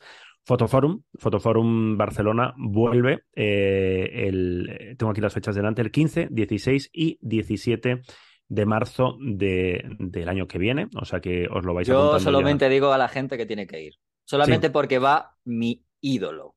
Sí, estaré, estaré yo, estaré yo, correcto. Digo, confirmo que estaré yo. Sí, va, a haber, o sea, el, el, el panel. Mi segundo, ídolo, mi segundo ídolo. Tu segundo, ¿quién es? Venga, dilo. Alex Webb. Alex ¿Qué os pasa con Alex Webb? ¿Qué, os pasa? Está sobrevalorado. No, iba a decir, no, es broma, es broma. No, está, no está sobrevalorado. No, no, no, que no, quiero, no quiero tener a, a Photographers en el portal esperándome para darme. Para, pero no, no, no está sobrevalorado. Es una maravilla Alex Webb. Y va a ser uno de los, eh, uno de los ponentes estrellas de, de Photoforum Fest, donde, eh, aparte del chaval este, Alex Webb, que está empezando, estará Fotolari también molestando por allí. El año pasado ya estuvimos. El año pasado fue la primera edición después de la que se tuvo que anular eh, tras la pandemia, eh, todo el mundo yo creo que quedó muy, muy contento, muy contento por, lo, por la, la, alegría que se respiraba, el, el ambientillo y demás. Eh, nosotros pudimos grabar unas cuantas entrevistas, hicimos unos directos, la verdad es que funcionó muy bien, a la gente gustó mucho. Así que nuestra idea este año es, por supuesto, volver a estar como, como medio como medio oficial, iba a decir, tampoco es que haya muchas, muchas más que puedan ser medios oficiales. No hay más. Pero bueno, como. Está Fotolari ya está. O sea, exactamente. Es Fotolari o Barbarie, es, es, es el nuevo lema. Entonces, eh, por ahí estaremos esa semana. Em, hemos, eh, bueno, no sé si cuando salga este podcast estará publicado, vamos a publicar un pequeño resumen de lo que ya está confirmado, de los ponentes más allá de, de Alex Webs, de los, de los talleres que, que va a haber. Eh... que da igual, que no importa quién más vaya, Iker. O sea, que ya Solo por eso vais, ¿no? Solo por eso hay, tiene que ir la gente nosotros iremos, nosotros iremos, estaremos por lo de medio y tal, no sé qué, pero que los demás ya está, que merece la pena que paguen solo por Alex Web. Hay, hay otro, otra ponente que me consta que están trabajando en ello y que a ver si se confirma porque estará, estará muy guay. Todavía nos han dicho que, no lo digamos, que ya sí, sí. que para enero lo confirmarán. Y, y, la idea de nuestra, aparte de estar por ahí, es un poco hacer directos para, para redes, contar un poquito el ambientillo, por ahí estarán también las cámaras que se han presentado. Eh, y queremos montar vamos a ver si podemos, porque al final es una cuestión de espacio, de fira, de, parte técnica. Eh, el año pasado grabamos entrevistas allí, bueno, tú, estabas mm, también por ahí, Rodrigo, echándonos una mano, eh, y nuestra idea de este año es hacer esas entrevistas, pero con público. Es decir, poder montar un pequeño set, un, pequeño rincón, un pequeño choco fotolari, donde esas entrevistas que, que, que, haremos a algunos de los ponentes, de los fotógrafos y fotógrafas, pues eh, que como el año pasado nos dimos cuenta que cuando estábamos grabando la, gente, se ponía alrededor y encima se ponía alrededor y no escuchaba una mierda porque el audio estaba pensado para, para, para, la cámara, no estaba pensado, no había, no había unos altavoces pensados para que la gente lo escuchara y tal. Pues hemos pensado con la organización que igual montamos, pues eso, las entrevistas eh, con público en plan late night, ¿sabes? Late night eh, Fotolari. Veremos qué podemos conseguir, veremos a ver si, si con, hombre, con Alex Webb, a mí me gustaría mucho poder hacer algo, poder hacerle... Con tu, con tu inglés, ¿no? Con mi inglés, bueno, sí. Mi- exactamente, mi inglés y darle un curso de pues no fotografía. sé si chapurre algo de castellano, ¿eh? Ah, sí, hostia, pues, pues sería no, lo, maravilloso. no- no lo sé seguro porque... Porque si él chapurrea algo de castellano, yo chapurreo algo de inglés, lo tenemos, lo tenemos hecho. Y pues mira, igual a ver si nos lo podemos llevar por ahí, le, le enseño a hacer fotos de calle y todo esto. Totalmente. No, tiene bueno, que seguro que aprende mucho de ti para saber qué no tiene que hacer. Exactamente, Justamente para saber qué no tiene que hacer. Le diré, Alex, you know viñeteado. Viñetea- viñeteado is la clave. Ya está. Y con eso ya. Y su, a partir de ahora sus legos mejorarán. No, pero eh, veo más aparte, la verdad es que estamos muy, muy ilusionados con, con participar. Con Casanova Foto será el será la, la- tienda oficial y uno de los grandes eh, organizadores. Por cierto, Casanova Foto que celebra eh, 50 años este año y esta semana eh, es la fiesta de, de celebración y por ahí, por ahí estaremos también. Seis fiesta fotolarista. O sea que 2022 acaba Regulinchi con el tema de, de Formentera Fotográfica, pero mm, al menos pinta, pinta bien el comienzo en marzo con esta cita de, de. Bien, ¿no? Así para. No, no es este el último ver. capítulo del año, pero vamos a acabar con un poquito arriba, ¿no? Vamos a acabar ahí como. uh, uh, que, que se vienen cositas. Yo sigo diciendo que lo de Fotoforum, que la gente vaya, que, que merece la pena. O sea, ya lo Sí, es verdad, ¿eh? O sea, ya sabe- Más hay- allá hay- de la broma que he hecho de Alex Web, Sí. que aún así sigue siendo cierto, aunque sea broma, pero que ah, se aprende un montón y luego encima ya no existe casi esas ferias que antes había, ¿no? Porque ya no está el Sony Mag ni nada de que, que ya desapareció todo y de hecho el Fotoforum estuvo una temporada que por- pues también empezó, luego pasó lo de la pandemia, parecía que no iba a volver y la verdad es que el año pasado estuvo muy bien, bastante mejor de lo que yo me esperaba, debo decirlo, después de la situación que habíamos vivido la pandemia y, y yo creo que, bueno, pues eh, se merece otra, otra más y bueno, ya lo- los Sí. ponentes fueron una maravilla el año pasado y luego todo el ambiente que hay, que además muchas de las personas que estaban allí, que venían a hablar con nosotros y demás, también lo decían, ¿no? Que, ah, mira, me he pasado, la verdad es que el ambiente está muy bien para muy bien, compartir, para, com- bueno, pues más allá de que veas los cacharros, ¿no? Que están todas Sí, las sí. marcas, pero sobre todo tener ese ambiente y de, de hablar con gente que está más o menos, pues, con Puedes ver los cacharros y misma- puedes, ver los cacharros y puedes ver a Fotolari que y luego a Alex Web, aparte, o sea, en ese orden. ¿Qué, Eh, más sí. que- Oye, pero no vais a hacer el momento fan histérico, ¿no? Intensito con Alex No, yo Web. no, yo O no, sea, yo no no, me vais a avergonzar, ¿verdad? O sea, no vais a Eh. estar ahí tirándoos de los pelos en plan, Alex, Alex, Tú desde luego no creo que te puedas tirar de los pelos. fírmame la foto, fírmame No, el libro. tranquilo que no, tranquilo que no. Yo no, me- o sea, yo fan histérico. Yo no tengo, yo, como fan, fan, fan, no. O sea, yo no. Dale, Lo único que soy, es verdad que cuando estuve, la última vez que estuve en Estados Unidos, eh, daba un taller con su mujer, con Rebecca Norris. Eh, Esto lo digo siempre, no pude asistir por falta de un día y es la única persona con la que me hubiera gastado a día de hoy lo que valía el taller, que eran 1.500 dólares. Me lo hubiera Hostia. gastado, ¿eh? Eran, creo que eran como cuatro días de, de taller Te iba a decir, que vaya taller, ¿no? Me lo hubiera gastado porque era un taller, era un taller de los dos, porque la verdad es que no es solo foto de calle, o sea, Rebecca, su mujer, hace un tipo de trabajo documental que está muy bien. De hecho, Oye, Leire pues- creo que ha hablado varias veces con... Pues no, no la conozco y me suena muy interesante. De, de hecho, dejemos de referirnos a ella como la mujer de Alex Web. sino- Perdón, Rebeca Norris, ¿vale? Llevas Rebeca Norris, sí, sí, sí. No, no, pero, pero era, era, era autocrítica, ¿eh? Era autocrítica porque no. iba yo ahora mismo a decirle, no conocía el trabajo de la mujer de Alex Web. Rebeca Norris, Rebeca Rebeca Norris. Norris, que tienes, o sea, obviamente cuando dan taller no es, no, no se titula Alex Webb y la mujer de Alex Webb, ¿vale? Es Alex Webb y ¿Te Rebeca imaginas? Norris, ¿vale? Joder, ya sería lo que más.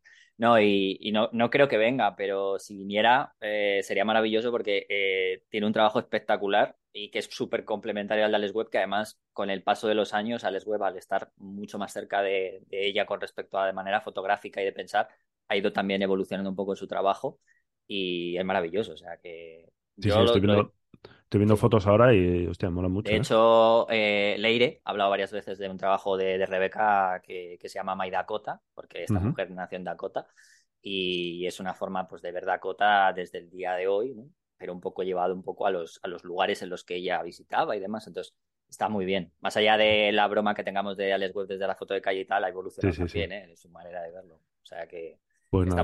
Y si, si, si se, si se confirma el, digamos, el otro nombre ya de, Sí. de Forum, ya seguro Eh, que sí. O sea, va- ya va a merecer mucho la pena. esto puede, Puede estar puede, muy bien. puede ser muy divertido. Muy, muy pero muy divertido, sí, sí, sí, sí, sí, muy divertido. Ya, dejamos ahí- dejamos dejamos ahí, ahí la dejamos pelotita- ahí, lo dejamos ahí. Dejamos ahí la pelotita, la pelotita rebotando, pero puede Nada. estar muy bien. Bueno, Iker, pues nada, eh, os, o te- te- te- no sé, que, que el próximo episodio ya es el de el especial de fin de año, que vamos, El próximo vamos- ya con los turrones, las uvas, eh, los gorritos de Papá Noel, la chapela de Olenchero y, y y casi cerramos el seguro año, ¿no? que sí, sí, claro, y casi seguro que tendremos a Álvaro por aquí y a Emma. Vamos Sí, sí, a ver si que vamos a intentar lo que estén los cuatro. A ver si podemos estar los cuatro. Muy bien, Nada. pues nos vemos en unos días y, y nos contamos, Nada. hablamos de la Navidad y de las fiestas. Pues feliz Navidad a todo el mundo. Un abrazo. Venga, chao.